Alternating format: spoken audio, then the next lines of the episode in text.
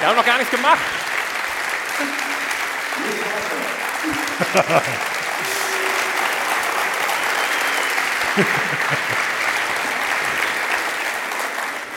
Wahnsinn. Willkommen bei Sicherheitshalber, dem Podcast zur Sicherheitspolitik.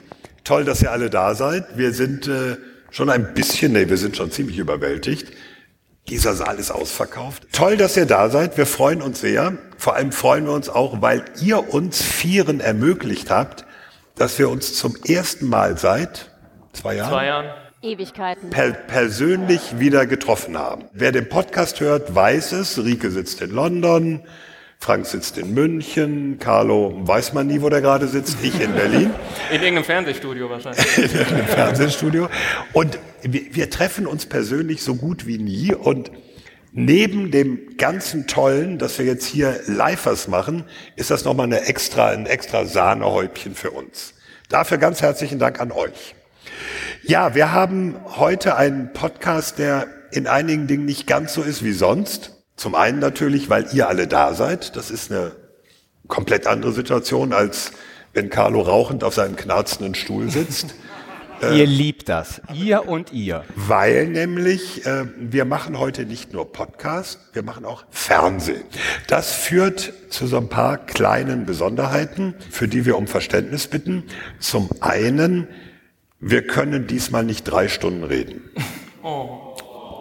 Es tut mir fürchterlich leid, wir können noch nicht mal zwei Stunden reden.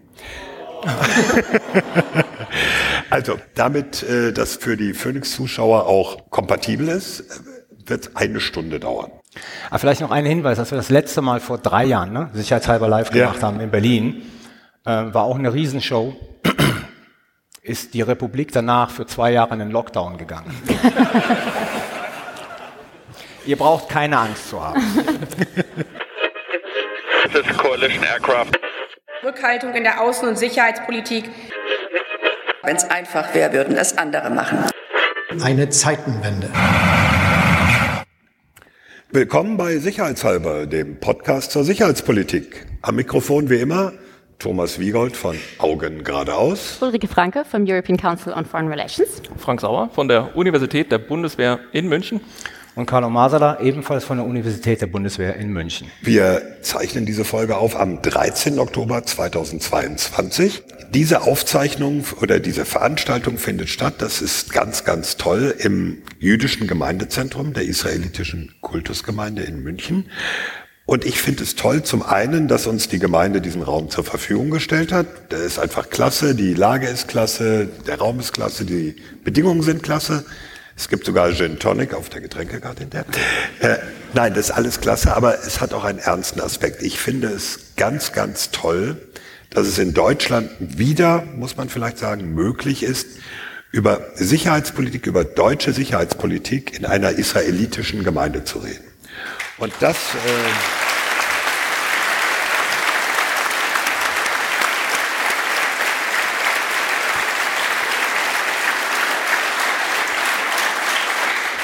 und ich würde mich freuen, wenn es sowas einfach viel normaler, viel öfter gäbe. Gut, bisher waren es nette Worte, jetzt reden wir wieder über Doom, Untergang und Krieg. Die Auswirkungen des Ukraine-Krieges, die Folgen des Ukraine-Krieges, der laufende Ukraine-Krieg wird auch uns heute Abend beschäftigen. Nicht so sehr mit dem unmittelbaren Kriegsgeschehen, weil wir haben keine Glaskugel. Wir wissen nicht, wie lange er dauern wird. Wir wissen nicht, wie er ausgehen wird. Und ehe die Frage kommt, die äh, gerne Carlo und vor allem Frank in irgendwelchen Fernsehauftritten gestellt wird, wir wissen auch nicht, ob es zu einem Atomkrieg wird. Deswegen werden wir darüber heute nicht reden, sondern wir wollen darüber reden, die geopolitischen Auswirkungen, die Folgen, die dieser Krieg auf das ganze Machtgefüge zunächst in Europa, aber dann auch weltweit haben wird, da können wir uns schon inzwischen einiges vorstellen und darüber wollen wir mal reden. Wir haben ein paar Punkte uns rausgegriffen und ich glaube, wir fangen an mit Rike. Was macht das? Was macht das? Genau, jeder durfte sich sein Lieblingsthema überlegen oder überlegen, ähm, wo die geopolitischen Auswirkungen vielleicht besonders relevant sind. Und ich dachte mir, bevor wir jetzt das ganz große Fass aufmachen und in die weite Welt gehen, bleiben wir erstmal einigermaßen zu Hause und schauen uns Europa an. Und ich werde jetzt einfach mal argumentieren, und ihr sagt mir, warum ich nicht recht habe, aber ich werde jetzt argumentieren, dass Europa und die Europäische Union im Zuge dieses Ukraine-Krieges, des russischen Einmarschs in der Ukraine, geopolitisch geworden ist, geopolitisch erwacht ist und jetzt ändert sich alles. Zugegebenermaßen, ich bin selber vielleicht nur so halb überzeugt, aber positive Argumentieren macht mehr Spaß. Deswegen ähm, schauen wir mal, ob ich da eine Beweisführung hinbekomme. Also für mich äh, ist eigentlich der wichtigste Grund, warum, warum kann man das argumentieren? Die EU liefert plötzlich Waffen. Und das ist was, was vielen vielleicht gar nicht so klar ist. Das Stichwort hier ist European Peace Facility, EPF oder EPF. Und es tut mir leid für all diejenigen, die sagen, Anglizismen ganz schrecklich und überhaupt. Die deutsche Übersetzung ist Europäische Friedensfazilität. Und nee, also European Peace Facility, ja, so, da haben wir uns drauf geeinigt. Die European Peace Facility hat seit Beginn des Krieges vor sieben Monaten 2,5 Milliarden an äh, militärischer Hilfeleistung an die Ukraine gegeben und zwar aus einem Budget von nur 5,7 Milliarden für die nächsten sechs Jahre. Also das ist äh, fast die Hälfte dieses äh, Budgets. Gegründet wurde das ganze Ding überhaupt auch erst im März 21 und es ist eben das Instrument zur Finanzierung außenpolitischer Maßnahmen mit militärischen und verteidigungspolitischen Bezügen. Und das ist wirklich mal ein fundamentaler Wandel. Die EU ist eigentlich keine Organisation, die sonst äh, ja, Waffen auch nur anfasst und sich damit beschäftigt. Jetzt plötzlich 2,5 Mo Milliarden. Moment, jetzt muss ich aber eben widersprechen, weil ich erinnere mich. Jetzt schon Widerspruch. Äh, über diese EU-Mittel für Waffen gab es schon einen Streit vor Jahren. Mhm. Also das hatte mit Ukraine und Europa gar nichts zu tun, sondern äh, der Vorwurf war, statt Entwicklungshilfe nach Afrika zu schicken, kauft ihr Maschinengewehre. Also Insofern, die EU hat sich das schon länger überlegt, oder? Jein. Also das ist jetzt tatsächlich schon ein gewisser Zeitenwandel, dass es dieses richtige dicke Budget gibt. Also wir reden eben jetzt wirklich von Milliarden, die spezifisch dafür da sind. Ähm, und da wurden am, am 28. Februar quasi schon 50 Millionen in die Hand genommen. Ähm, ein Punkt, der mir noch relativ wichtig ist, das ist, das Ganze funktioniert sehr typisch EU soll heißen, viele wissen vielleicht gar nicht, dass die EU das macht, denn dieses Geld geht an Mitgliedstaaten und die Mitgliedstaaten kaufen oder bezahlen davon Waffen, die sie dann in die Ukraine liefern. Heißt, die Mitgliedstaaten sind dann gerne die, die sagen, wir haben geliefert eins, zwei, drei. bezahlt hat's aber am Ende die EU. Fand ich ganz spannend. Also es ist ein Refinanzierungsinstrument. Weil das Geld, das da eingezahlt wird, kommt ja auch von den Mitgliedstaaten. Genau. Also die zahlen da ein und holen sich's wieder raus, wenn sie Panzer, weiß der Teufel was kaufen. Panzerhaubitzen. Panzerhaubitze Das kaufen. ist nämlich die Frage zum Beispiel. Nee, die ist, das hat das Verteidigungsministerium ja gesagt. Äh, die sollen aus den EU-Mitteln refinanziert werden. Gut, das war jetzt ein Punkt. Ich will es gar nicht zu lang machen. Wir haben auch die äh, Militär äh, Assistenzmission. 15.000 Soldaten sollen auf EU-Boden in EU-Ländern trainiert werden, also 15.000 ukrainische Soldaten natürlich. Wir hatten jetzt gerade vor einigen Tagen das erste Treffen der European Political Community das war quasi EU plus, also die EU-Länder mit noch anderen, 44 am Ende an der Zahl. Und auch hier geht es eben darum, eine gewisse europäische Einigkeit gegenüber Russland zu zeigen. Da sind auch Länder wie Armenien und Aserbaidschan mit dabei. Sprich, ich würde sagen, trotz allem, wir hören immer, die Europäer können sich auf nichts einigen, äh, Europa macht nichts. Aber wenn man tatsächlich mal schaut, Europa, die EU, geopolitisch erwachsen, die Zeitenwende ist gekommen. Es gab auch eine ganz tolle Rede, die würde ich jetzt gerne mal wirklich allen nochmal ähm, empfehlen, von Borrell, dem quasi EU-Außenminister, der vor äh, auch ein paar Tagen eine Rede gehalten hat, wo er auch nochmal gesagt hat, wir haben unsere Sicherheiten, unseren Wohlstand ähm, voneinander entkoppelt. Wir haben das alles falsch gedacht. Wir haben gesagt, die USA kann für unsere Sicherheit da sein. China und Russland sorgen irgendwie für unseren Wohlstand. Das geht alles nicht mehr. Das war ein bisschen so eine Hauruck oder auch eine Zeitenwende-Rede. Sprich, es ändert sich gerade alles. Habe ich euch überzeugt? Nein. Nein. Mich auch nicht. Darf ich als erstes eine Frage stellen? Ich verstehe bei diesem ganzen Gerede, also jetzt nicht nur bei der EU, sondern generell, auch bei, bei Nationalstaaten nicht. Was, was heißt eigentlich geopolitisch? Also die erwachen jetzt alle geopolitisch, sie wollen alle geopolitische Akteure sein. Ja. Ähm, in meinem Verständnis ist einfach die Tatsache, dass sie da sind und außenpolitische Beziehungen haben, ist ja schon geopolitisch. Also was heißt jetzt heutzutage, wir sind jetzt ein geopolitischer Akteur? Was ist die Essenz? Vielleicht sollte man es anders formulieren und sagen, die EU ist ein sicherheits- und militärpolitischer geopolitischer Akteur geworden? Okay, Weil das ist damit- tatsächlich damit kann ich neu. was anfangen. Dieses geopolitische Siegel, das kommt auch daher, also auch von der Leyen und andere hatten ähm, häufiger gesagt, sie wollen eine geopolitische EU. Meines Erachtens geht es da vor allen Dingen darum zu sagen, man ist irgendwie so ein, ein handelnder Akteur, aber vielleicht eher militär-sicherheitspolitisch. Aber der von der Leyen-Sprechpunkt ist ja schon zwei, zwei Jahre alt ungefähr. Ne? Und ich Länger. mein- und, oder noch älter, genau. Ja. Und ich meine schon, das war deutlich vor der Corona-Pandemie, da gab es dann auch schon mal so diese Rede davon, das sei jetzt der geopolitische Moment der EU. Und ich weiß nicht, irgendwie der Moment war schnell vorbei. Das ich war von der Leyens Antrittsrede im Prinzip. Also sie ist als Kommissarin als reingekommen Ministerin, und oder? Nee, also sie ist als Kommissarin reingekommen, Kommissionspräsidentin und hat gesagt, die EU muss ein geopolitischer Akteur werden. Das war sozusagen ziemlich zu Beginn ihrer ihrer Amtszeit. Also aus meiner Sicht, wenn das nicht zu äh, flapsig ist, krankt es im Prinzip am selben, wie wir auch in Deutschland jetzt vorhaben, sehr viel Geld in die Hand zu nehmen und Geld auszugeben. Aber ob das tatsächlich das, was du ein geopolitisches Erwachen äh, nennst, ist, darf man mal bezweifeln, glaube ich, weil ich finde, dafür ist dieser Mentalitätswandel noch nicht wirklich eingetreten auf EU-Ebene. Und ich habe jetzt nicht den Eindruck, dass wir zum Beispiel schon in den Startlöchern stehen, um uns endlich europäisch zusammenzuraufen und zu sagen, okay, das sind jetzt die gemeinsamen Rüstungsprojekte und das sind irgendwie die Regeln für den Export, auf die wir uns geeinigt haben. und, außer und, äh, und außerdem wollen wir natürlich noch stabilisieren und auch Entwicklungszusammenarbeit machen und so weiter. Also das wären ja alles so Dinge, die man erwarten könnte, wo man sagt, okay, das stoßen wir jetzt alles an. Passiert das? Ich habe nicht, ich habe nicht den Eindruck, dass das Ja, wobei ich würde da ein bisschen relativierend sagen, es gibt ja Versuche. Also die Frage ist, wo die enden. Also Olaf Scholz Prag-Rede, wo er aus einer deutschen Perspektive sagt, es muss einfach Schluss sein mit diesen äh, Einstimmigkeitsbeschlüssen und wir müssen zu Mehrheitsbeschlüssen kommen, ist ein Versuch, da Bewegung reinzubringen. Ähm, europäische, wie heißt das nochmal, Europäische Politische Union, ne? dieser Macron-Vorschlag. Also Europäische Politische Union ist so ein anderer Versuch mit den Staaten, die in die EU reinkommen wollen, aber wo man weiß sozusagen, das wird, keine Ahnung, noch eine Dekade dauern, bis sie soweit sind, einen neuen Zusammenschluss zu machen. Also ich würde es nicht so negativ sehen. Es gibt so Ansätze, wo die dann enden letzten Endes, ist eine ganz andere Frage. Jetzt aber darf ich mal ketzerisch andersrum fragen. Wenn wir eine EU haben, wo ein Viktor Orban Sanktionen nicht mitträgt, Ja.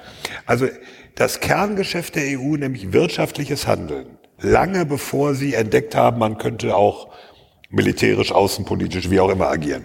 Selbst in diesem Bereich droht doch die EU, sich da ein bisschen auseinander zu dividieren. Also ist nicht eher die Gefahr genau andersrum, nicht mehr Einigkeit, mehr Geschlossenheit, sondern das treibt die Europäer auseinander. Orban, ähm, die Polen sind zwar knallhart mit gegen Russland, aber ansonsten auch nicht unbedingt auf Einigkeit in der EU aus.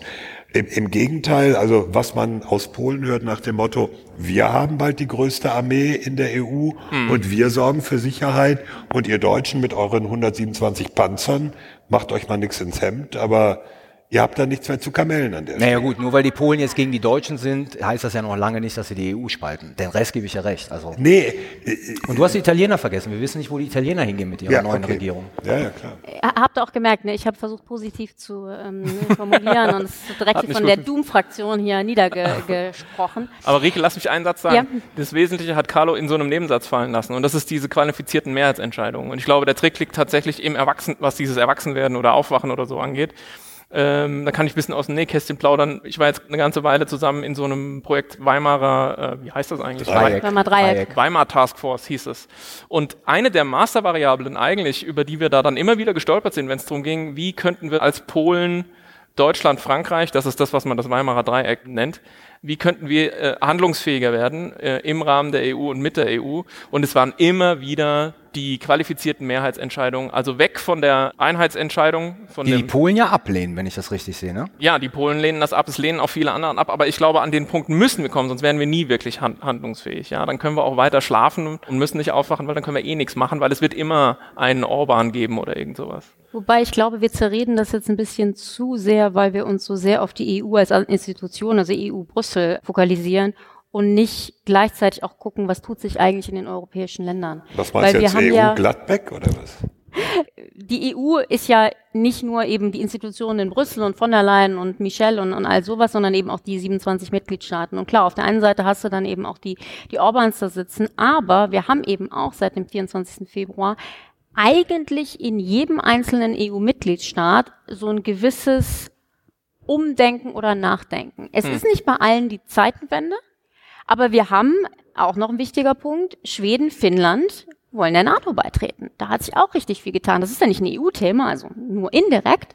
Aber da haben sich zwei Länder plötzlich von ihrem nicht, wie nennt sich das im, im Deutschen? Non-Alignment, nicht paktgebunden. Genau. Früher hieß das blockfrei, ne? Nee, ja. es hieß blockfrei und nicht paktgebunden. Großer Unterschied. Hat aber außer, außer, außer Politikprofessor keiner gesagt. That's why I'm here. Ja, okay. Ja. Also wir haben in Deutschland die Zeitenwende, wir haben in Polen Veränderungen. Ähm, wir haben in vielen, wenn nicht allen Ländern, das müsste ich jetzt nachgucken, eine Erhöhung des Verteidigungsbudgets. Wir haben Länder, die reden darüber, ob sie die, die äh, Wehrpflicht wieder einführen. All diese Geschichten. Naja, ich muss ja zugeben, es ist nicht so, als würde ich jetzt mit einem Schild durch die Gegend laufen und sagen, die EU ist geopolitisch erwacht. Ähm, das ist vielleicht ein bisschen viel, aber ich würde schon sagen, dass die Kombination aus in den europäischen Ländern wird zumindest neu gedacht oder mehr nachgedacht über diese Themen und innerhalb der Europäischen Union haben wir zumindest einige wirkliche Pflöcke eingeschlagen, wie eben diese, diese Peace Facility, wo jetzt wirklich Milliarden für Waffen ausgegeben werden. Ich glaube, es tut sich ein bisschen was. Also wenn ich was Persönliches sagen darf zum Abschluss. Ähm darf ich danach nichts mehr sagen? Nein. ähm, ähm, ich glaube, das habe ich auch schon mal gesagt, auf die Gefahr hin, mich zu wiederholen. Ich glaube, dass ein bisschen für uns aus einer deutschen Perspektive ähm, ja wichtige ist, dass eben, wie du sagst, in vielen anderen Ländern auch wirklich große Transformationsprozesse laufen gerade und dass wir mit unserer Zeitenwende auch nicht ganz alleine sind. Und insofern, ja, irgendwie sozusagen gerüttelt wurde an der EU und ob sie dann jetzt wirklich aufwacht und was sie dann macht, wenn sie mal wach ist, das muss man sehen. Aber es sind auf jeden Fall nicht nur wir durchgeschüttelt worden. Und das ist, glaube ich, ein ganz wichtiger Punkt, den man da mitnehmen kann. Ich würde dir in einem zustimmen mit dem Erwachen der EU und das ist das, was ich sehe, was mir persönlich sehr sympathisch ist, weil ich ähm, dem bisherigen Weg der Europäischen Union zu ihrer gemeinsamen Außen-, Sicherheits- und Verteidigungspolitik immer sehr skeptisch gegenüberstand, weil der ja hauptsächlich aus Bildung von Institutionen bestand mhm. und sozusagen Einführung neuer Prozesse. Was ich jetzt beobachte, ist natürlich bedingt durch den Ukraine-Krieg, aber ist in Teilen eine sehr pragmatische, lösungsorientierte Kooperation, die zwischen Staaten stattfindet, wo man die EU dann teilweise mit reinzieht, teilweise ergänzt sagst es aber nicht Ringtausch, hoffe ich. Nee, ich meine nicht den Ringtausch. Ich meine sozusagen ganz, ganz viele äh, kooperative Beziehungen. Müssen wir Ringtausch kurz erklären oder? Ringtausch? Ein Ringtausch, sie zu knechten, sie alle zu finden. ja. Jetzt hast du es schon lange, jetzt, jetzt musst du es auch erklären. Gut, also Ringtausch heißt, osteuropäische NATO-Länder geben ihre alten Panzer an die Ukraine, weil die Ukraine weiß, wie sie damit umgehen kann. Und dafür kriegen sie dann nicht ganz so alte, modernere deutsche Panzer zum Eigengebrauch. Manchmal auch nur Lastwagen. Und der Ring schließt sich, weil wir Sicherheit zurückkriegen. Oh. Schön gesagt. Wow, oh. Gut, das war's. Nein, aber dieser pragmatische Zug ist etwas, was in der europäischen Sicherheits- und Verteidigungspolitik eigentlich Jahrzehnte abwesend war. Und der kommt rein. Wohin das alles führen wird, keine Ahnung, aber zumindest da sehe ich eine Bewegung, die mir persönlich, also sozusagen vom Ansatz her besser gefällt, als das, was wir die letzten zehn Jahre über Einführung neuer Institutionen, Strukturen, Prozesse etc. pp. gesehen. Mhm. Da möchte ich aber noch sagen, wir werden bei der EU auch durch diese Situation eines nicht sehen, jetzt muss ich das Reizwort sagen, keine EU-Armee. Nee, Gott sei Dank nicht. Also ich glaube nicht, dass das, was wir jetzt erleben, auch mit Zusammengehen von EU-Ländern und so weiter, nicht diese Geschichte befördern wird, Nein. zu sagen, äh, gemeinsame Streitkräfte sondern vielleicht auch eher im Gegenteil, oder? Also, EU-Armee ist ja so ein Steckenpferd von mir und ich halte Deswegen sagte ich das. sehr wenig. Ähm, du, willst, willst so einen, du willst so einen Rant herausfordern, ne? Nein, ich halte mich da jetzt zurück, aber also EU-Armee halte ich weder für eine sinnvolle Idee, noch für eine praktikable Idee, noch für etwas, was es sich wirklich lohnt zu diskutieren, bevor wir die Vereinigten Staaten von Europa haben. Insofern, ich glaube, oft diskutieren wir das, um nicht tatsächlichere Sachen diskutieren zu müssen. Da kann man sich wunderschön hinter verstecken. Ähm, ich glaube nicht, dass es dazu führen wird. Aber ich denke schon, dass es wichtig ist, äh, Europa, also die Europäische Union war schon sehr gebaut nach diesem liberalen Traum von irgendwie ist Militär und Sicherheit und alles irgendwie nicht mehr so ein wirkliches großes Thema, Ende der Geschichte, all sowas, was ja auch in Deutschland wir ja ganz toll fanden. Ne? Ähm, aber ich finde auch gerade die EU hat sich da sehr drauf konzentriert. Und meines Erachtens ist jetzt schon einfach die Tatsache, dass Verteidigungs- und Sicherheitspolitik jetzt plötzlich so ein Thema ist und dass auch da die EU als Akteur auftreten muss, das ist schon ein wichtiger Wandel. Was daraus wird, man weiß es nicht. Dass wir weiterhin 27 Länder haben, von denen manche wirklich ganz besonders schwierig sind, geschenkt. Wir haben im Übrigen auch weiterhin wirklich auch neutrale Länder innerhalb der EU. Wie das funktionieren soll, ähm, frage ich mich ja schon seit längerem. Mag sein, aber wir sollten es nicht außer Acht lassen, dass sich da doch ein bisschen was getan hat. So, ich fürchte, das war das Positivste, was wir heute Abend zu sagen haben. ich habe es wirklich versucht. I tried my best. Weil jetzt kommt nämlich Frank mit seinem Thema. Es war das Positivste, was wir heute Abend zu hören kriegen. Genau, also wir, wir reden über die geopolitischen Implikationen und diese gesamte Thematik der möglichen nuklearen Eskalation beschäftigt uns ja jetzt in den letzten paar Tagen alle, würde ich sagen, massiv. Und ich glaube, wir vier haben uns auch schon den Mund fusselig geredet dazu und, und geschrieben. Darüber wollen wir jetzt in der Tat nicht reden, sondern ich will mal drei Aspekte rausgreifen, die so ein bisschen weniger im Zentrum der Diskussion stehen.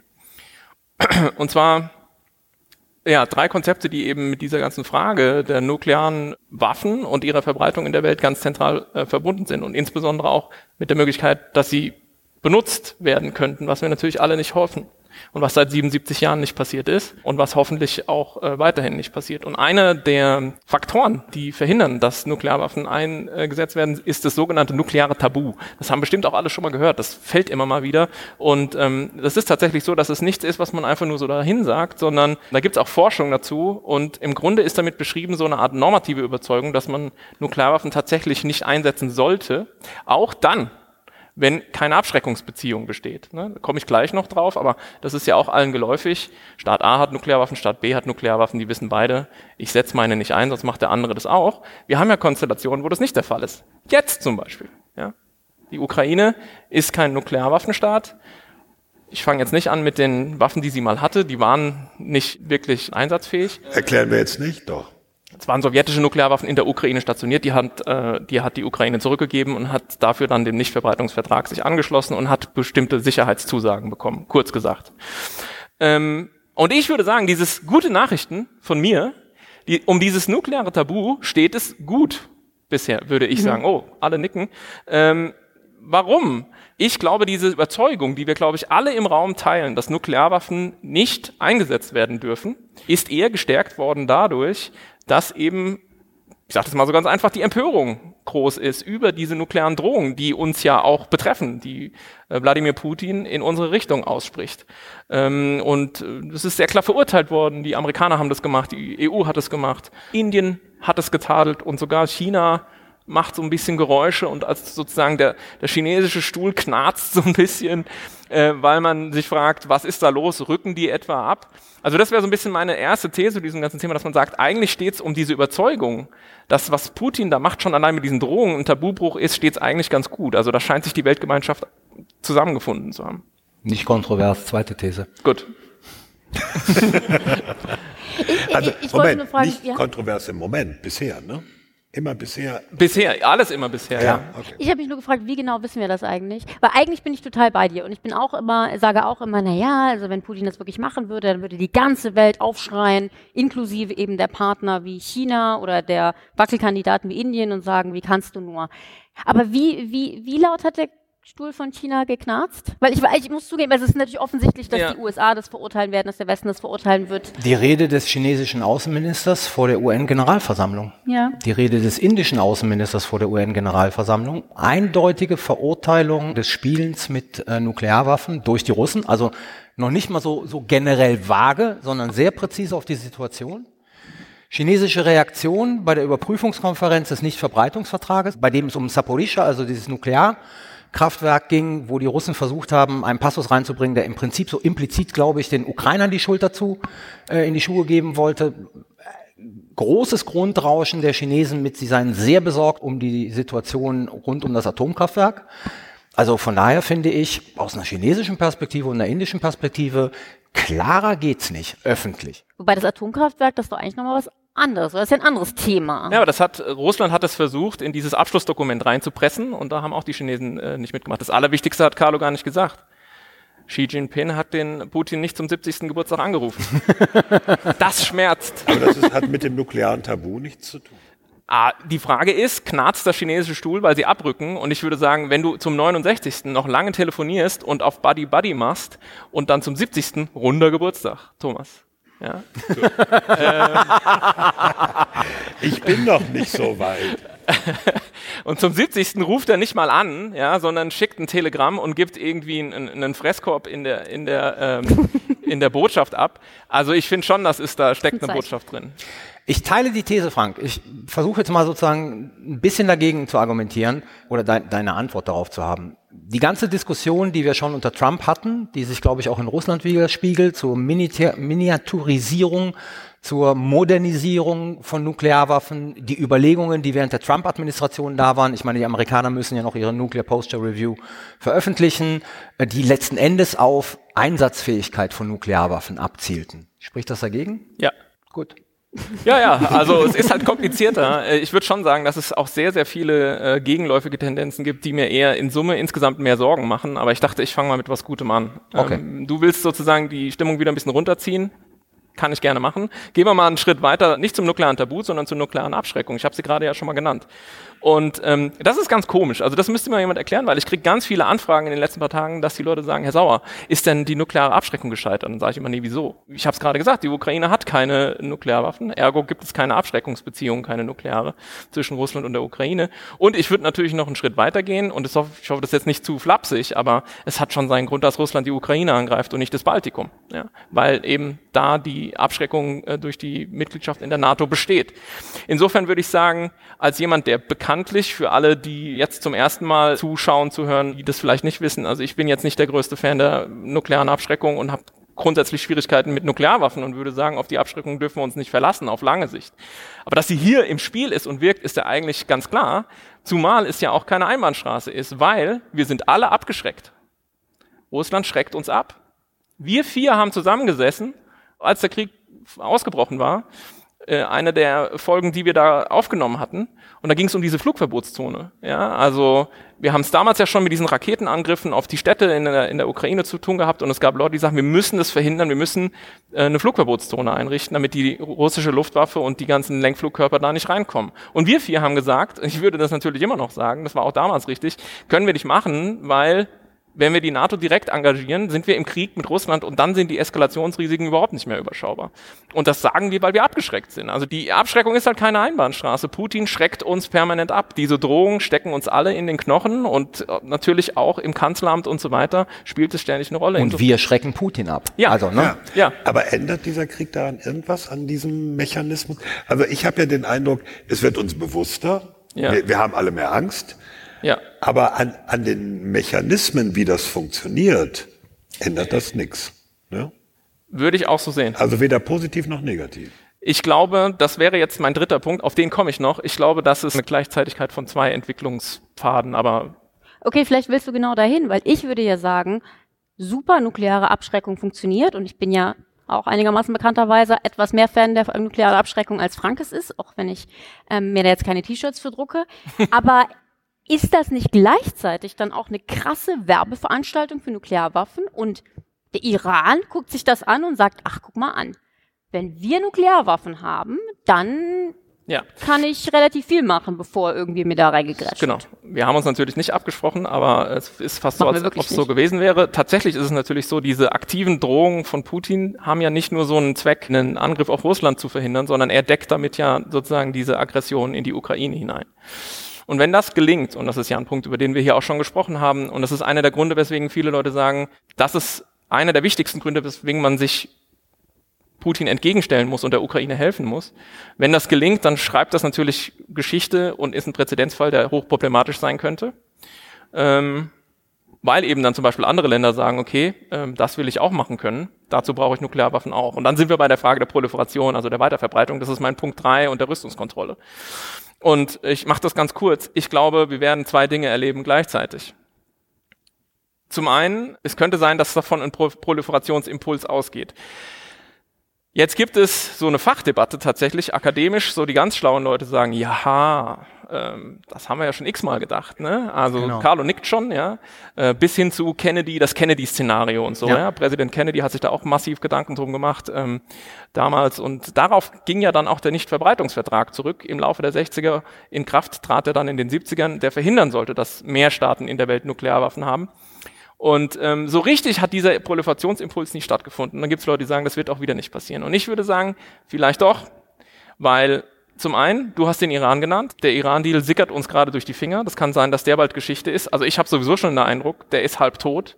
Und um diesen, um den nuklearen Nichtverbreitungsvertrag steht es ja auch sehr schlecht. Und insofern muss sich Geschichte ja nicht immer nur wiederholen, sondern es kann ja auch mal sozusagen irgendwie eine Abzweigung geben und äh, ungemütlicher werden. Und das sehe ich hier durchaus.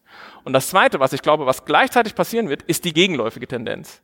Nämlich, dass wir alle nochmal wieder darauf gestoßen worden sind, wie unfassbar inakzeptabel und unmenschlich es ist, unter diesem nuklearen Damoklesschwert die ganze Zeit leben zu müssen. Das haben wir alle vergessen, also die meisten, ich nicht, weil ich eine Störung habe und seit 20 Jahren mich damit beschäftige.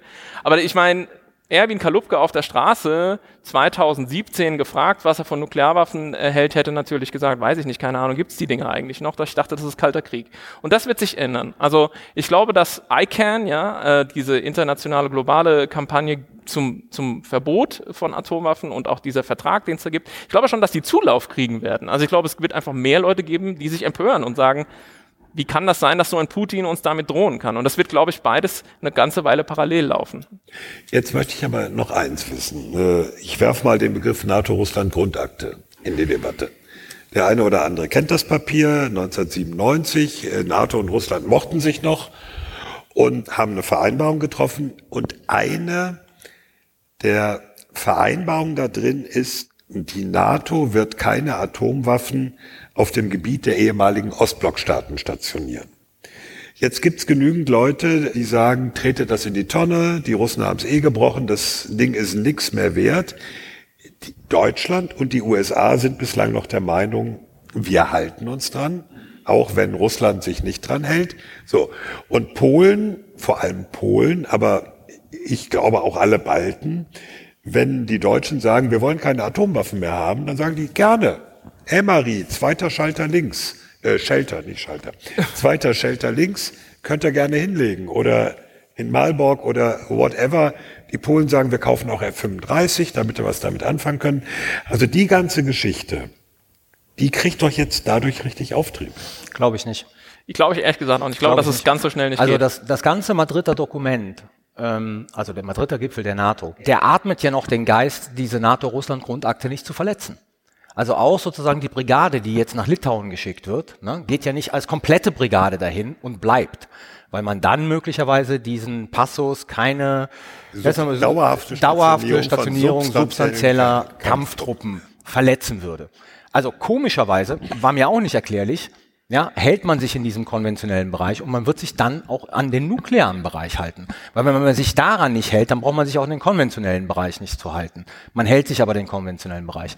Jetzt ist ein Szenario insofern unrealistisch, als dass diese Regierung unerwarteterweise, aber bedingt durch den Ukraine-Krieg gesagt hat, nukleare Teilhabe, super, die behalten wir bei. Mhm. Das heißt also zumindest für die absehbare Zeit sind die Tendenzen in Deutschland, die es ja durchaus gab, zu sagen, nukleare Teilhabe beenden oder sozusagen auf andere Füße zu stellen, um die Nuklearwaffen aus Büchel hier rauszubekommen, äh, das wird nicht stattfinden. Und von daher können die Polen hier schreien, aber sie werden sie nicht bekommen, die Nuklearwaffen. Das buchen wir mal auch unter positiv. Das muss jeder selber wissen. Aber Frank, eine Frage an dich. Ja. Ähm, also Proliferation, ich sehe das Problem. Ich würde nur einfach sagen, nimm den Iran daraus. Weil der Iran ist komplett natürlich mit seinen äh, Bestrebungen, Nuklearwaffen zu erwerben, disconnected vom Ukraine-Konflikt. Die wollten das schon früher. Ja, ja. Na, also äh, fair. Das würde ich jetzt nicht als, als Beispiel nehmen. Ich sehe den generellen Punkt und ja. würde das auch teilen. Aber ich glaube, du hast einfach einen wichtigen Punkt gemacht. Es ist total unklar, weil es natürlich auch diese sogenannten Domino-Theorien, ne? Ja, ja. Die haben sich nie bewahrheitet historisch. Nee. Muss nicht sein, dass das in Zukunft auch so gilt, aber wenn sag, man. Sag mal ein kurzes Wort dazu. Naja, gut, Domino-Theorie kommt aus was anderem. Das kommt aus dem amerikanischen Engagement in Vietnam, wo man dann gesagt hat, also wenn Vietnam jetzt kommunistisch wird ne, und wir da verlieren, dann wird ganz Asien kommunistisch. So. Haben sie eins auf die zwölf bekommen, sind aus Vietnam abgezogen und ganz Asien wurde nicht kommunistisch. So, und das ist ja mit dieser Proliferation jetzt auch. Also, wo man dann im Prinzip sagt, naja, gut, die Folge wird sein, dass Staaten sich das angucken und sagen, naja, wenn wir jetzt Nuklearwaffen haben, würden wir nie so einem Szenario ausgesetzt sein, wie jetzt die Ukraine mit Blick auf die russische Föderation. Also lass uns Nuklearwaffen haben. Das ist ja so eine Art Domino-Theorie. Ne? Ja, ja. Und da muss man einfach historisch sagen, das ist echt schwierig, weil diese Steine sind nie so gefallen, wie Leute es erwartet haben, was nicht bedeutet, dass das auch in Zukunft so sein muss. Wir haben die gleiche Überlegung halt gehabt bei Libyen. Libyen gibt seine Nuklearwaffen auf, und ein paar Jahre später sozusagen Die gibt hatten, es die hatten Nuklear. der hat das Nuklearwaffenprogramm. Die hatten ein Programm, Entschuldigung. ja. Die hatten ein Programm. Libyen gibt es das aber die, Nuklearwaffenprogramm. war, die waren nicht so weit. dass Nee, sie- aber sie haben es aufgegeben. Ja? Und ein paar Jahre später kommt diese Koalition und bombt Gaddafi sozusagen von der Macht. Haben auch viele gesagt, ah, das wird ein Zeichen sein für alle. Ähm, haltet an diesen Nuklearwaffenprogrammen fest, weil dann bombardieren sie euch nicht. Ne? Du redest schon wieder so viel, aber du wolltest sowieso jetzt deinen. Nee, er hat Punkt doch machen. noch. Bist Nee, du ich bin fertig? fertig. Mach mal los. Gut. Dann mache ich es jetzt kürzer, wenn ich gerade eben so viel geredet habe. Ähm, ich, Souveräne Überleitung. Da, da muss ich auch dringend drum bitten, ja? Ja. Okay. Nee, ich habe wenige Punkte, weil ich wie immer nicht vorbereitet bin. Ähm, mir geht es um die Frage, was bedeutet eigentlich dieser Ukraine-Konflikt für die zukünftige globale Ordnung der internationalen Politik? Und da ist natürlich sehr stark im Zentrum, wie werden sich diese amerikanisch-chinesischen Beziehungen entwickeln? Und so bis vor ein paar Wochen hätte ich gesagt, naja, China wird so oder so aus diesem Ukraine-Konflikt als der große Gewinner rausgehen. Egal, ob die Ukraine gewinnt oder Russland gewinnt. Ähm, China wird sozusagen der große Antagonist mit Blick auf die USA und wird seine aggressive Außenpolitik in Asien weiterführen, um die Hegemonie in Asien zu erlangen. Möglicherweise seine militärischen Bemühungen zur Integration Taiwan in, äh, Taiwans ins Mutterland intensivieren und letzten Endes darauf abzielen, dass wir zu so etwas kommen, was die Älteren unter uns hier noch kennen als neue Bipolarität. Also ein struktureller Weltkonflikt mit den USA und Verbündeten auf der einen, mit China und seinen Verbündeten auf der anderen Seite und jede Menge Staaten, die dann neutral und nicht paktgebunden möglicherweise sind. Also im Grunde genommen China äh, wie früher Russland. Genau, China die neue Sowjetunion. Ich bin mir mittlerweile nicht so sicher, ob das so kommen wird. Also ob nicht eine der Lehren, die China aus diesem Konflikt zieht, weil man sieht, wie unzufrieden China ist, wie, wie die Russen diesen Krieg führen und wie entschlossen der Westen auf diese russische Aggression reagiert, dass China vielleicht nicht doch über die nächsten Jahre erstmal wieder einen Schritt zurückfahren wird in seiner Aggression, weil es gemerkt hat, dass NATO und EU unter amerikanischer Führung doch einheitlicher reagieren und handeln, als dies ähm, in der Vergangenheit der Fall war. Das wäre sozusagen meine erste offene Frage. Ich habe zwei, drei Punkte, lass uns die erstmal diskutieren. Also ich hätte ja gedacht, das ist eigentlich schlecht für China, denn Stichwort geopolitisches Erwachen irgendwie in Europa und Co. Was wir doch auf jeden Fall haben, ist jetzt eine größere Einsicht in den westlichen Ländern, dass es vielleicht eine dumme Idee ist, abhängig zu sein, ob jetzt Energie oder auch reine wirtschaftliche Handelsabhängigkeiten von autokratischen Staaten, die in andere Welt wollen, als wir wollen. Und es ist schon auffällig, in wie vielen Reden und Einlassungen Russland und China auch so ein bisschen verglichen wird. Ne? Und also ich, ich, wenn ich China wäre, wäre ich, glaube ich, nicht so happy mit der aktuellen Situation, weil Genau. ich mir denken würde, jetzt hat Russland quasi den Westen daran erinnert, dass wir da auch irgendwie im Hintergrund sind, dass es da auch Abhängigkeiten gibt und wie negativ das sein kann. Also, ja, ja nicht so gut. Also, ich, ich meine, das Ganze offenbart ja auch die Schwierigkeit autokratischer Systeme. Ähm, Da komme ich später noch zu, nehmen wir den Punkt nicht weg. Moment, was kann ich denn sonst noch sagen? Carlos, sag doch mal was zu autokratischen Systemen. Nein, Mama Frank. Soll ich? Ja. Also ähm, ich habe den Punkt die Tage schon mal irgendwo gemacht. Es gibt ja dieses Motiv, dass der Putin nicht gedemütigt werden darf. Ähm, und auch das alles natürlich hat dann wieder mit Gedanken zu nuklearer Eskalation zu tun, aber da wollen wir jetzt ja nicht drüber Russland darf nicht gedemütigt werden. Ich das würde ist so ein sagen- Steckenpferd von wir. mal- Zumindest Emmanuel Macron hat gesagt, Russland darf nicht Ach so, gedemütigt natürlich. werden. Emmanuel Nicht Macron hat das gesagt. Russland. Russland, nicht Putin. Das wird immer falsch Für zitiert. die HörerInnen, die es noch nicht wissen, Rike ist, glaube ich, Macron-Fan.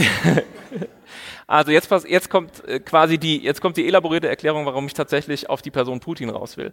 Weil es der, der, der Charakter dieser autoritären Herrschaftssysteme ist und ich würde Russland inzwischen als eine tatsächliche Diktatur beschreiben, das hat sich ja auch stark verschärft in den letzten paar Jahren, ist, dass im Prinzip dieser starke Führer, ist es da ja, den Staat verkörpert. Und Putin hat es ja auch kultiviert mit seinem Machismo, ja. Putin der starke Mann, Putin der Judoka, Putin ohne Hemd, auf dem Pferd, auf dem Bär, auf dem Tiger, im, im Kampfjet, äh, im U-Boot.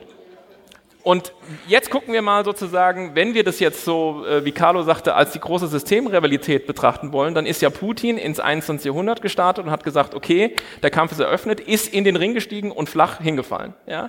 Und ich finde, diese gesamte Verkopplung, Putin, der starke Mann, und seine starke Armee, die ja desavouiert ist, wir haben im Podcast in, in vergangenen Folgen viel darüber gesprochen, wie überraschend es ist, wie schlecht das russische Militär sich äh, äh, da schlägt, das steht stellvertretend dafür, wie dieses System nicht funktioniert. Ich würde tatsächlich sagen, der doch inzwischen etwas kränkliche, aufgedunsene, erratisch zum Teil wirkende Putin, der fast kleinlaut war, als er mit Xi Jinping telefoniert hat und seine schwachen Sch- äh, Wir haben doch Streitkräfte, nicht telefoniert, das gesagt. nicht zum 70., sondern davor. Nee, ja. nee, was du meinst, ist Shanghai Cooperation Organization Treffen, wo Putin sozusagen den Kotau machen musste, zu sagen, wir verstehen eure Bedenken und eure Irritation über den Krieg, den wir gerade führen. Aber es war ja nicht nur gegenüber den Chinesen. Das war Ja, er hat das da in dem Gespräch mit Ja? Xi Okay. gemacht.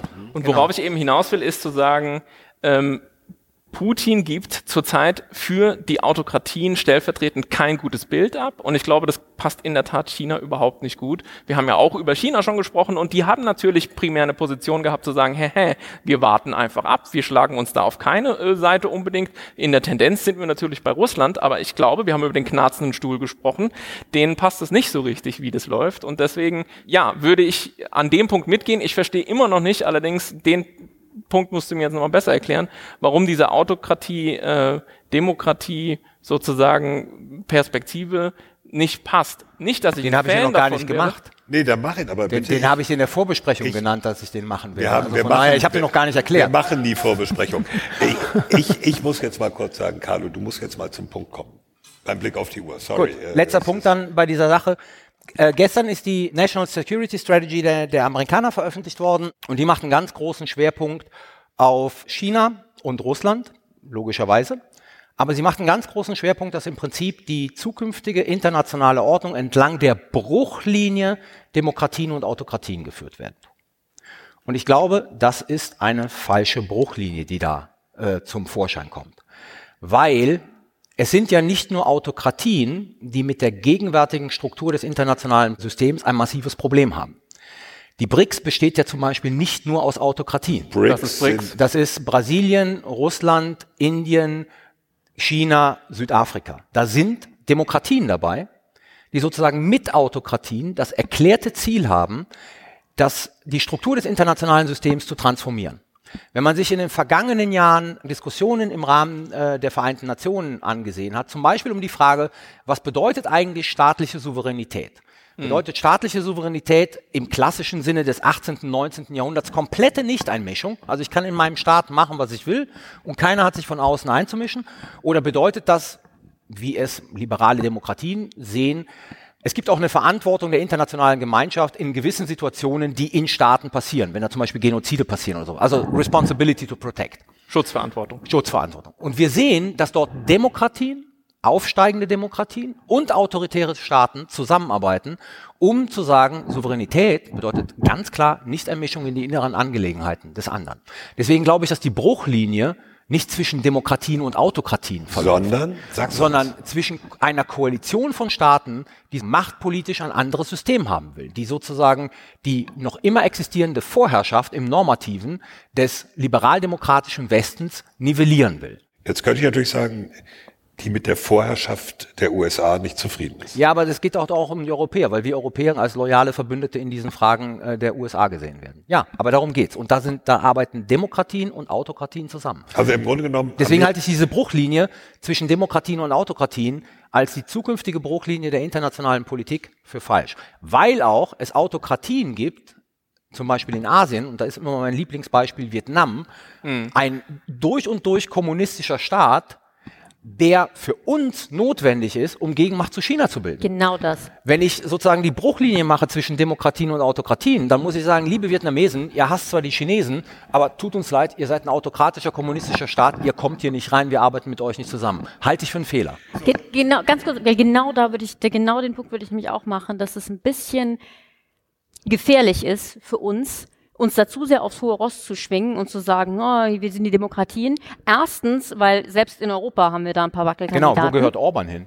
Ähm, selbst in Europa haben wir da Wackelkandidaten. Aber wie du richtigerweise sagst, pragmatische, von mir auch realistische Politik, Außenpolitik, die wir in den nächsten Jahren und Jahrzehnten betreiben werden müssen, wird auch darauf hinauslaufen, dass wir vielleicht nicht nur immer nur mit den tollen, netten Poli ähm, Demokratien zusammenarbeiten. Insofern vielleicht eher dieser Begriff like-minded States, ne, die halt irgendwie, wie du sagst, so ein bisschen eine ähnliche Weltvorstellung haben. Ja, aber sorry, das läuft doch darauf hinaus, USA und Europa gegen den Rest der Welt.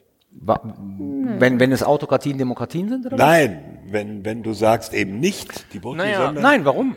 Das läuft darauf hinaus, USA, Europa, mit den Partnern, die die gleiche Problematik sehen, wenn China und ich sage jetzt mal sozusagen sein, sein kleinerer Partner Russland zu viel Dominanz im internationalen System gewinnen. Und das sind halt nicht nur Demokratien, wer die da ein Problem haben. Taiwan? Wie, wer bleibt dann außer Taiwan? Ich habe gerade eben die Vietnamesen genannt. So, du hast afrikanische Staaten, die mittlerweile ein großes Problem mit den Chinesen haben äh, und deren Einfluss in Afrika. Das sind alles keine Demokratien. Das sind halb totalitäre, autoritäre Staaten. Das sind alles Staaten, die du bei dieser Bruchlinie außen vor lassen musst. Also du verlierst Bündnispartner, wenn du meine Einschätzung teilst, dass der große Konflikt der machtpolitische Konflikt ist zwischen den USA und dem aufsteigenden China mit seinem Verbündeten Russland und auf der Seite der USA dann halt die Europäer. Ich will dir gar nicht mal so direkt widersprechen. Ich das überlege, tust du die ganze Zeit. Ja, gut. Äh, deswegen sind die Leute gekommen, das weißt du. Ähm, wir kommen dann natürlich an den Punkt, wo wir sagen, äh, wie, wie, war die Formulierung? Er ist ein Arschloch, aber er ist wenigstens unser Arschloch. He's a son of a bitch, but he's our son of a bitch. Ja. Hurensohn heißt das. Darf man das im Fernsehen sagen? ich glaube nein. Als historisches Zitat war ein Zitat. Insofern das war ein Zitat von einem US-Präsidenten, glaube ich. Ich weiß nicht, ob es die. Nee, ich, ich glaube, war das nicht Colin Powell? Dean Aitchison? Nee, nee, nee das ist aus den 60er oder ja, 50er Jahren. Ich weiß es nicht, wer es gesagt hat. Jetzt ist der Moment, wo wir normalerweise googeln würden. Also können wir einsprechen. Schnitt. Können wir jetzt nicht Schnitt machen. Äh, nein, aber wenn man, dann kommen wir natürlich an den Punkt, wo wir sagen, okay, äh, bist du keine Demokratie, aber bist du mit uns gegen China? Ja, genau. So, wollen wir das?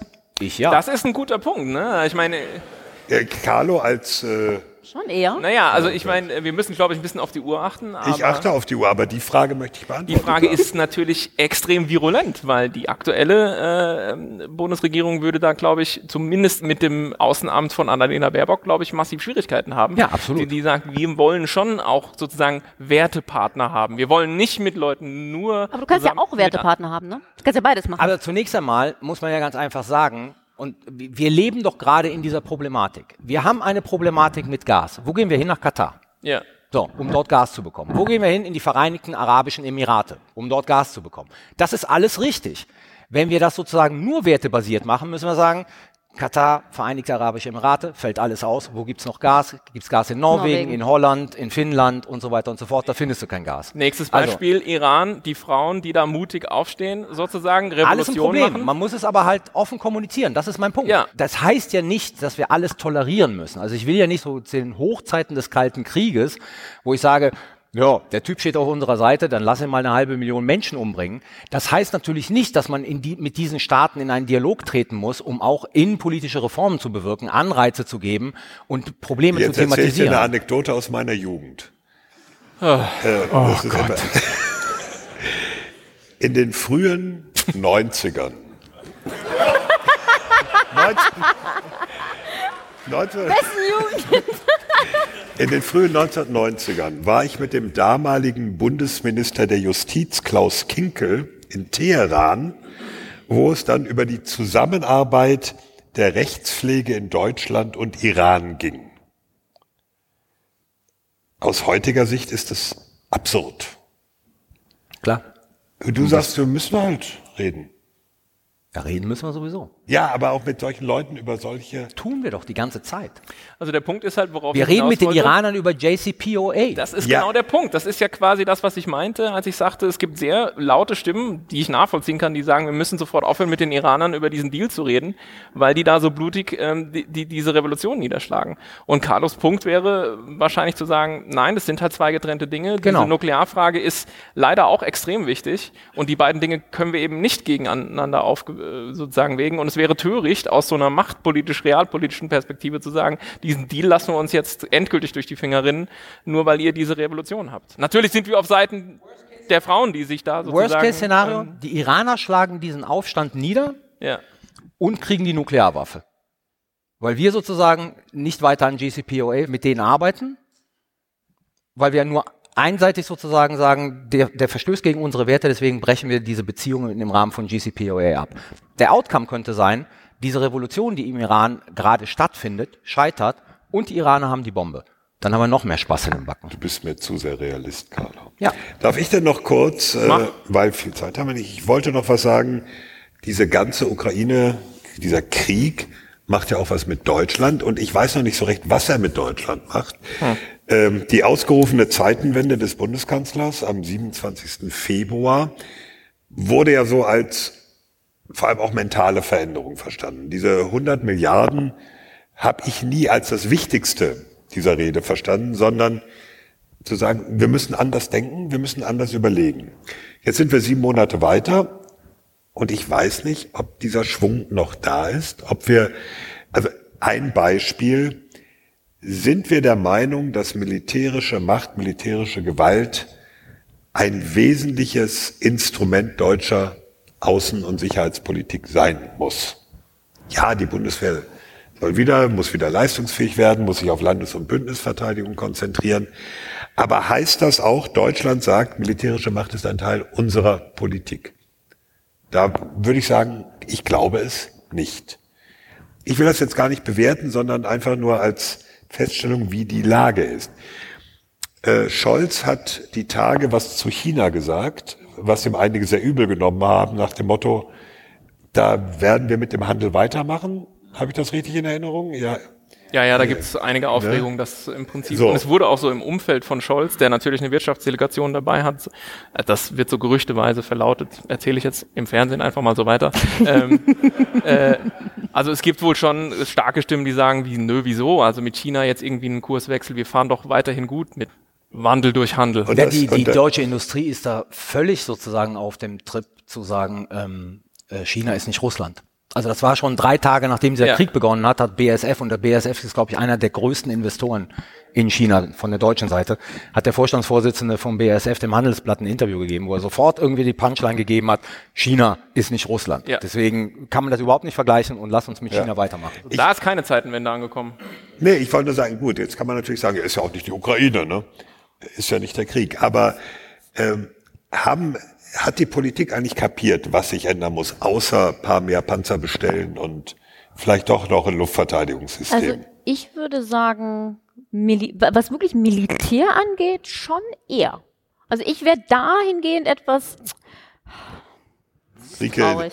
Rike, ich, ich, ja, das ist jetzt der, der jugendliche, jugendliche Naivität und so. Nee, also, aber ernsthaft. Also ich würde euch zustimmen, bei diesen großen Fragen, funktioniert Wandel durch Handel noch, können wir mit China arbeiten, da war ich jetzt ein bisschen erstaunt eigentlich, dass sich da im Denken scheinbar nicht so viel getan hat. Da bin ich jetzt mal gespannt, wie sich das entwickelt. Ich habe schon, also ich rein persönlich nehme schon eine gewisse Veränderung nach, einfach was so die, die Stellung des Militärischen angeht. Ich meine, letztendlich ist immer eine Frage von Nuancen. Ne? So, so Ja, wann ja, ist eine. Veränderung eine Veränderung irgendwie. Aber also, ich finde schon, wir waren in den letzten Jahren doch sehr Militär-Schmuddelkinder-Ecke.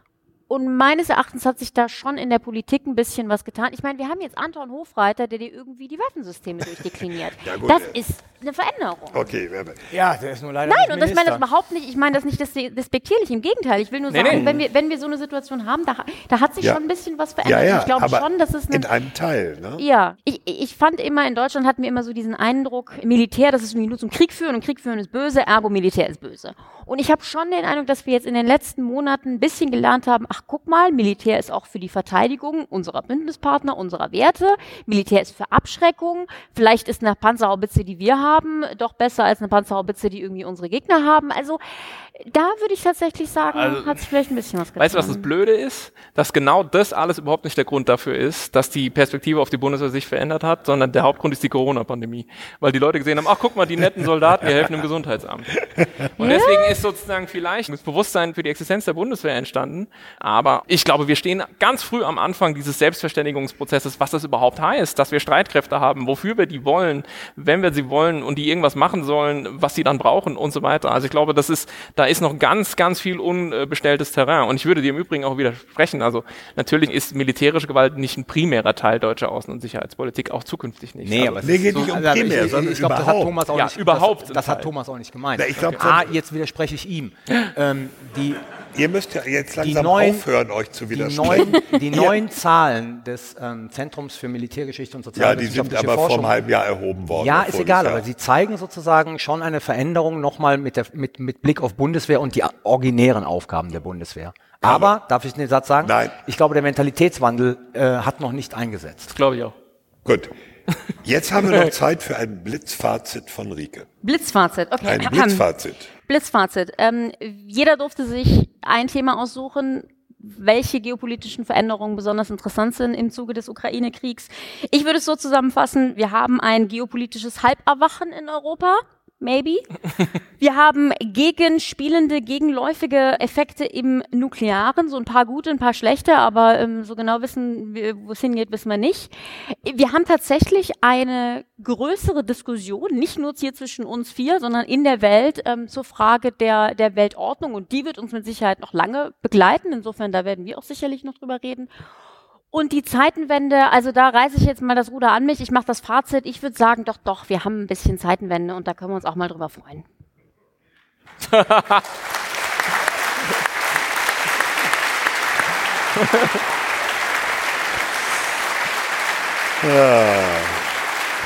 Morgen, morgen gibt es eine neue Ausschreibung für eine weibliche Podcasterin. Deswegen habe ich in der ersten Okay. Folge das Fazit an mich gerissen. Rike, es war so schön. Wir können jetzt den Sicherheitshinweis machen.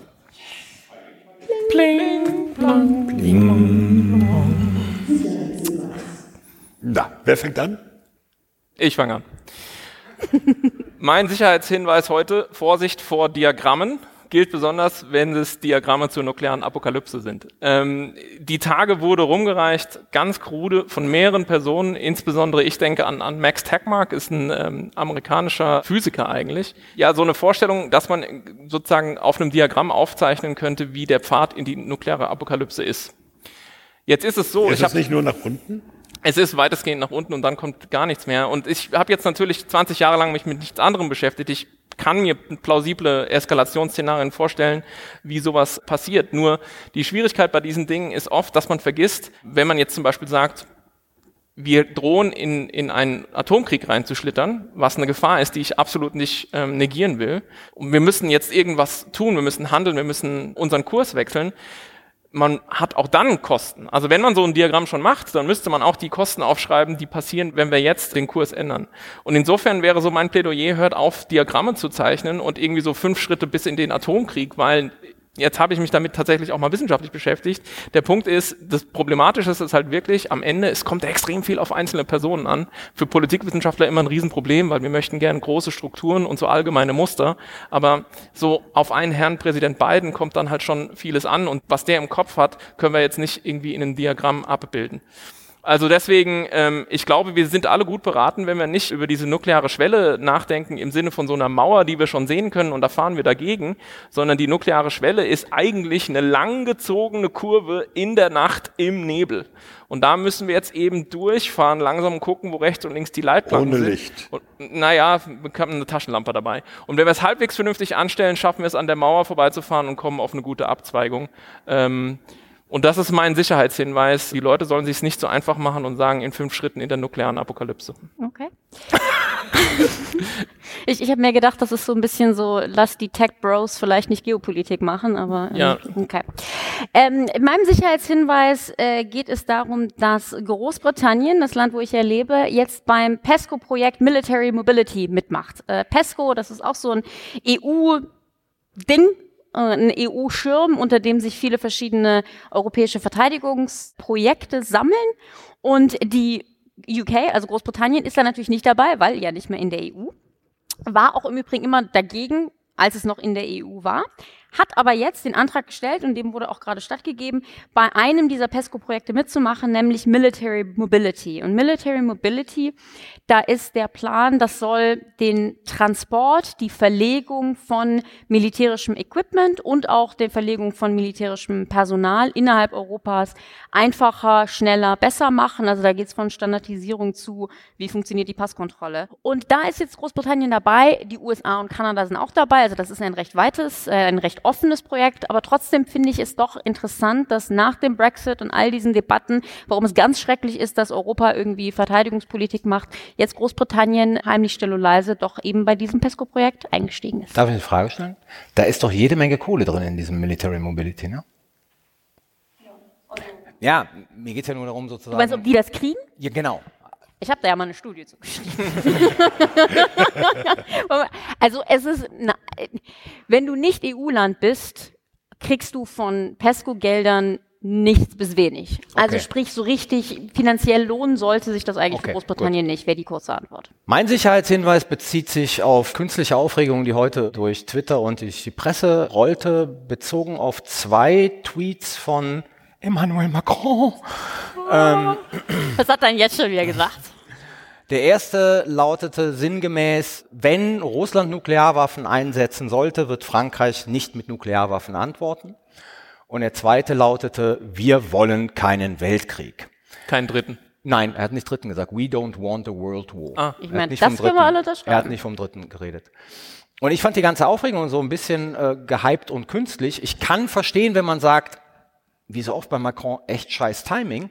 Aber ähm, das, was er gesagt hat zu Nuklearwaffen, entspricht der französischen Nukleardoktrin. Und da muss man ihm ganz einfach mal zugute halten, äh, dass er anders als Putin die nicht einfach durch eine Rede verändert und erweitert. Also sozusagen, ne, Putin dehnt sie ja auf äh, zu annektierende Gebiete einfach mal aus, den nuklearen äh, Schutzschirm der Russischen Föderation. Ma Macron steht im Prinzip in der französischen Nukleardoktrin, dass das sozusagen Waffen zum Schutz von Frankreich sind, vor katastrophalen Folgen und Frankreich wird durch russische Nuklearwaffen nicht angegriffen.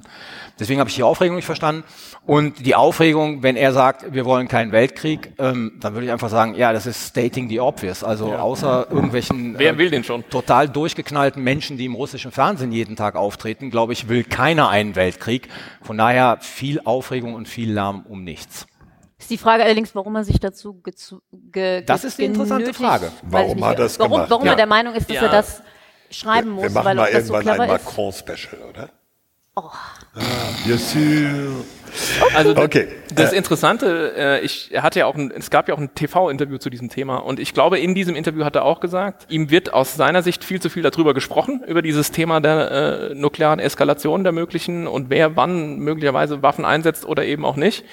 Und ich finde, mit diesen Äußerungen konterkariert er ja quasi eigentlich so seinen eigenen sozusagen Punkt an dieser Stelle, weil eigentlich würde ich es auch erwarten, so typischerweise bin jetzt kein großer Frankreich-Kenner, aber so wie ich so ein bisschen mitkriege, gerade so diese Ambiguität ist bei den Franzosen eigentlich wohl gelitten. Also dass man sagt, wir reden da gar nicht groß drüber, aber wir wissen schon, wir haben die Dinger. So, Ja? Sie, Sie hörten einen Sneak Preview aus dem Macron-Special, was wir demnächst machen werden. Hat, Ja, aber ich fand es ich fand's etwas äh, seltsam, weil er sich da im Grunde selber widersprochen hat, ja. Okay, ich habe was ganz Simples. Ich wollte über Eva reden. Eva, Über was? Eva. Meine Frau heißt Eva. Ja, nee, nicht über die. Ja, wäre auch mal gut, wenn wir über die reden, Frank. Mit F, mit V. EVA ist ein, Was eines dieser neuen militärischen Akronyme für Enhanced Vigilance Activities.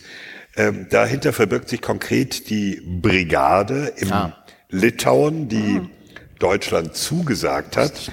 Und da, da sind wir schon am Kern des Problems. Hat Deutschland gesagt, da geht die ganze Zeit eine Brigade hin. Also Bundeskanzler Scholz und der litauische Präsident haben sich im Juni getroffen und haben gesagt, jo, äh, mehr tun, die NATO wird mehr tun und die Deutschen tun mehr für Litauen und wir schicken eine Brigade. Und äh, kurz danach hieß es, nee, nee, nicht die ganze Brigade, sondern den vorgeschobenen Brigadestab, das Forward Command Element. Und da sind immer so ein paar Teile der Brigade und die werden dann in Übungen mal rotierend dahin kommen. Die Litauer haben ein bisschen gemurrt. Das Ganze wurde auf einem NATO-Gipfel dann aber irgendwo besiegelt und äh, äh quasi festgezurrt.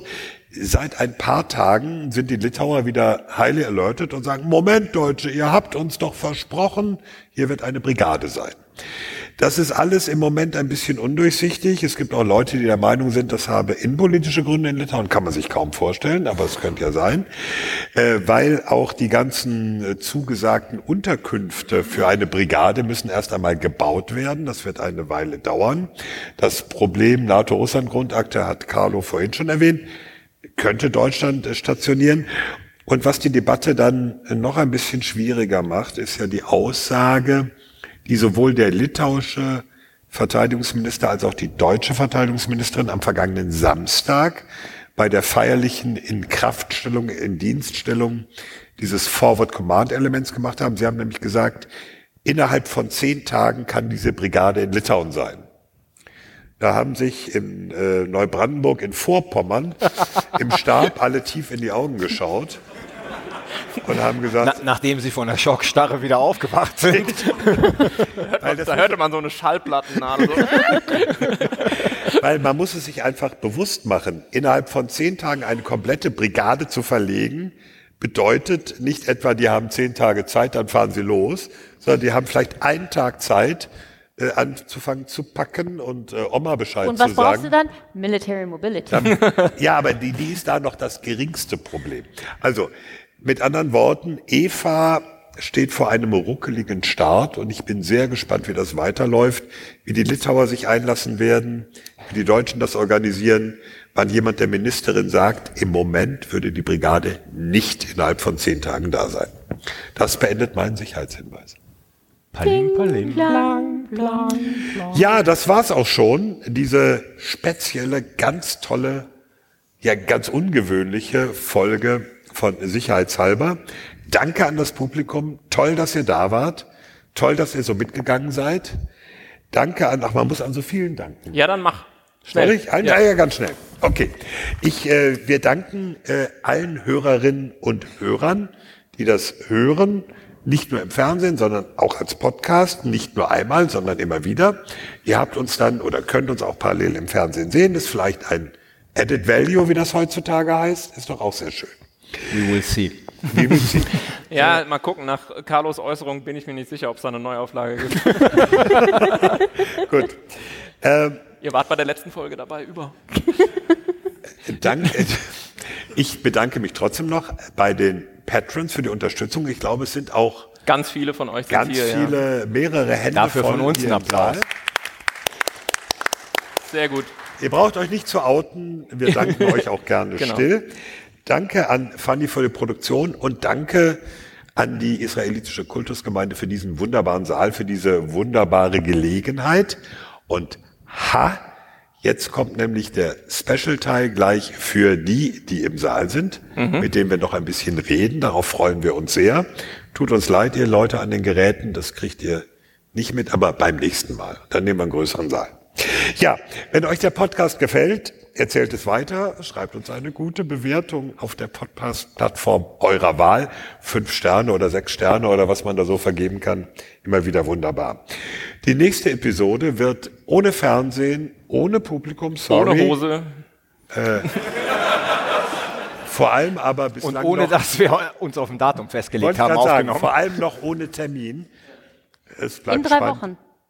Okay. In drei Wochen. Wikipedia sagt, wir nehmen alle drei Wochen auf. Genau, dann machen wir das. Ja, dann, wenn Wikipedia das sagt. Bis dahin. Der Typ, der den Eintrag geschrieben hat. Moment, ist der hier? Alter, wenn ich dich in die Finger bekomme.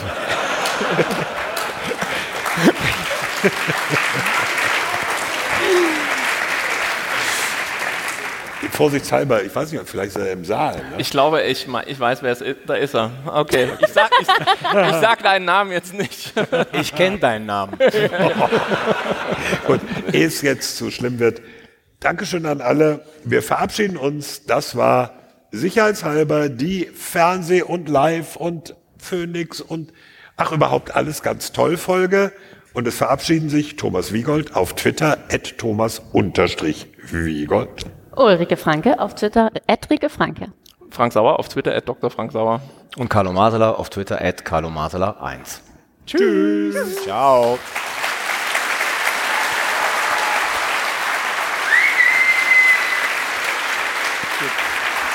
Kann man hier E-Zigaretten rauchen?